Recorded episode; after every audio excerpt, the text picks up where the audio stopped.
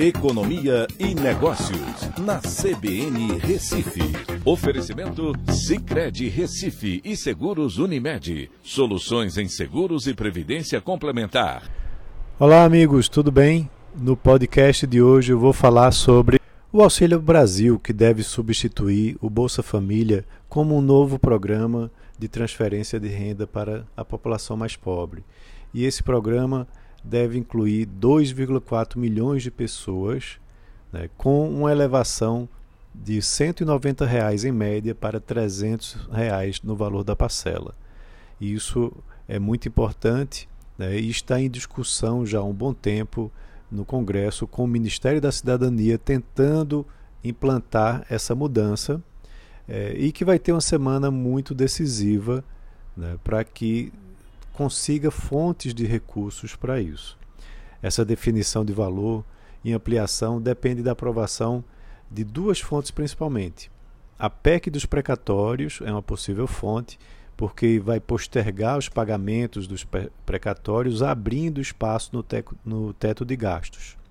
E o projeto de reforma do imposto de renda também pode gerar receita adicional, principalmente esse ano.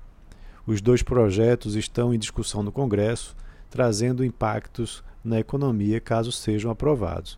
Vale lembrar que a última parcela do auxílio emergencial será paga agora em outubro. Após isso, muitos beneficiários ficarão desassistidos ou voltarão para o valor anterior do Bolsa Família. A continuidade e ampliação do programa traz, além de um efeito econômico, um impacto sobre o nível de popularidade do presidente Bolsonaro que foi muito beneficiado quando o valor do auxílio emergencial estava em 600 reais no auge da pandemia, lá atrás, no primeiro trimestre do ano passado. Em um estudo que eu realizei no ano passado sobre os impactos do auxílio emergencial a nível municipal, os resultados apontaram que os municípios mais pobres nas regiões Norte e Nordeste foram os mais, foram os mais beneficiados, né, com um impacto significativo sobre é, a renda é, e também o PIB dos, desses municípios. E, claro, de forma pulverizada. Né? Esse desafio está em fazer essas mudanças sem comprometer a questão fiscal. Muitas famílias podem ser beneficiadas, mas a responsabilidade fiscal precisa ser mantida, pois, caso contrário, os impactos negativos podem ser ainda maiores.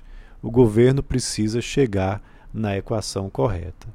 Então é isso, um abraço a todos e até a próxima.